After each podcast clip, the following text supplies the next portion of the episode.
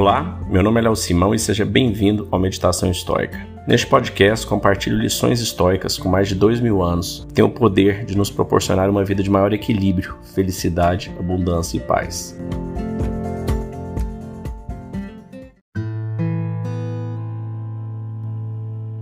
Hoje nós vamos ler a terceira parte do livro 7 de Meditações.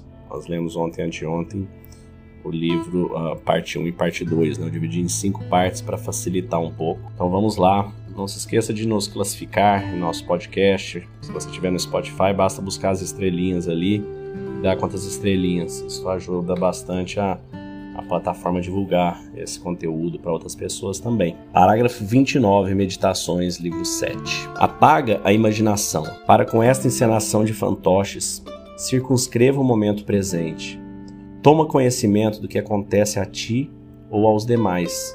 Separe e divide o objeto, considerando em causa e matéria. Reflita sobre a hora derradeira. Já o pecado de Fulano, deixe-o lá, onde ele foi cometido. Direciona sua atenção ao que é dito pelos demais. Mergulhe a mente nos efeitos e nas suas causas. Adorne-se com a simplicidade, com o decoro e com a indiferença ao que está situado entre a virtude e o vício. Ama o gênero humano, toma um Deus como seu guia. O poeta já disse que tudo segue a lei imutável, e realmente lembrar-se disso já é o suficiente. Sobre a morte, ela é dispersão, caso a vida seja um mero aglomerado fortuito de atos. Caso não seja, ou se trata de aniquilação ou de um deslocamento para outra vida. Sobre a dor. O que é insuportável mata, o que persiste é suportável.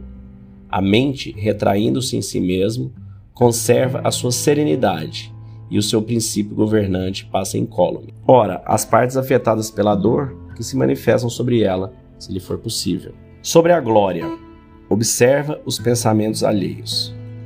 Quais são, do que fogem, o que perseguem.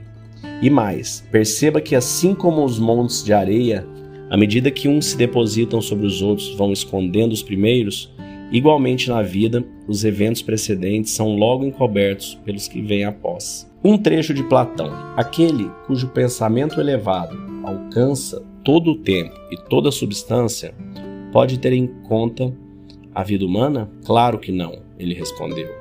Um homem assim não considerará a morte o mal, Certamente que não. De Antístenes. É próprio dos reis fazerem o bem e serem criticados. É uma vergonha que o rosto se preste docilmente a moldar-se e compor-se ao comando da mente, e esta a si mesmo não se molde e componha. De Eurípides, não adianta nos irritar com as coisas, elas ignoram nossa ira. De um poeta desconhecido, Dê alegrias aos deuses imortais e a nós.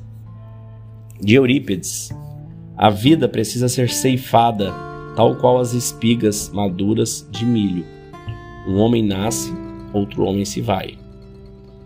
De um poeta desconhecido, se os deuses se descuidaram de mim e dos meus filhos, isto também tem sua razão. De Aristófanes, Comigo estão o bem e a justiça. Não tomar parte dos lamentos alheios, evitar as emoções violentas.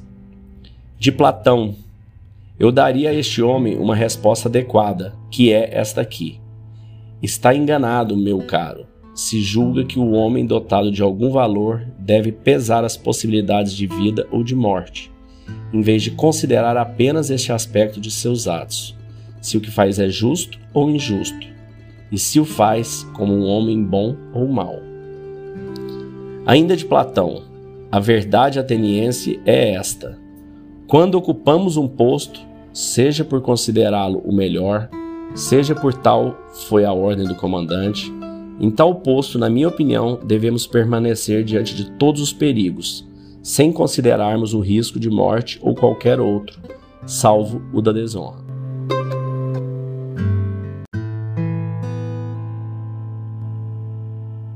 Bom, aqui a gente terminou então, né, um trecho do, da agenda dele, do diário, que ele vai falando sobre temas, né? Ele vai pegando frases de pessoas, de filósofos, que ele gostou.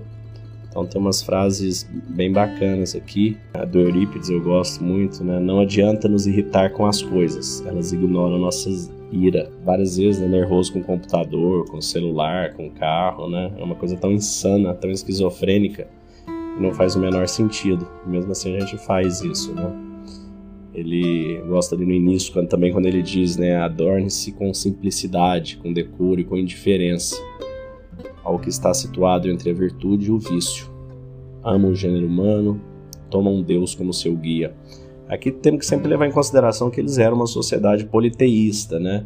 Mas de certa forma eles tinham um deus principal e tinham outros deuses. Né? A gente pode encarar isso em várias religiões aí, quem quiser fazer uma relação.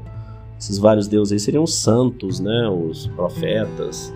Enfim, ele tinha um deus maior mas isso não é o ponto, né? Ele, muitas vezes ele chama Deus de natureza também. Outro ponto bacana é a hora que ele fala da morte, né? As opções que ele dá. Ou ela é uma dispersão, caso a vida seja um mero aglomerado fortuito, né? Igual algumas pessoas acreditam, que é o acaso que nós estamos aqui, uma conjunção de possibilidades.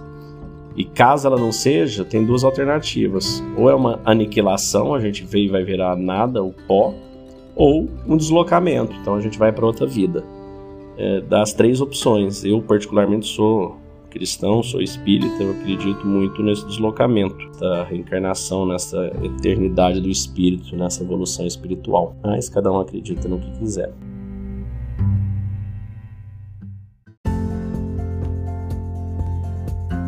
Se você gostou desse podcast, deixe seu like, siga nosso canal e compartilhe. Alguém pode estar precisando escutar isto hoje. Seja você a pessoa a levar esta mensagem de força e resiliência. Pode mudar o dia e o destino de alguém. Estoicismo é uma fórmula que nos ajuda a superar os desafios e dificuldades da vida. Você pode nos escutar diariamente no Spotify, Apple e Google Podcast. E também no Instagram, buscando por Meditação Estoica. Fique com Deus e tenha um dia de abundância e paz.